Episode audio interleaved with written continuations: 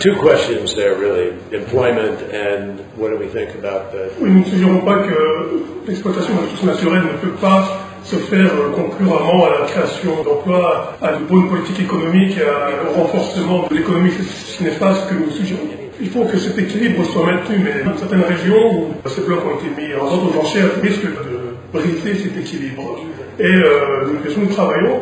Il y a groupe de travail qui a été mis, le secrétaire d'État qui en a parlé quand il était là, nous avons aussi avec les autorités congolaises, la RDC, j'ai parlé avec le Premier ministre, et c'est ce aussi que nous comptons un petit même au président Tshisekedi, c'est que ces lieux sensibles, ces régions sensibles, bien sûr, c'est important de créer des emplois, mais il faut que cet équilibre soit maintenu autant que possible.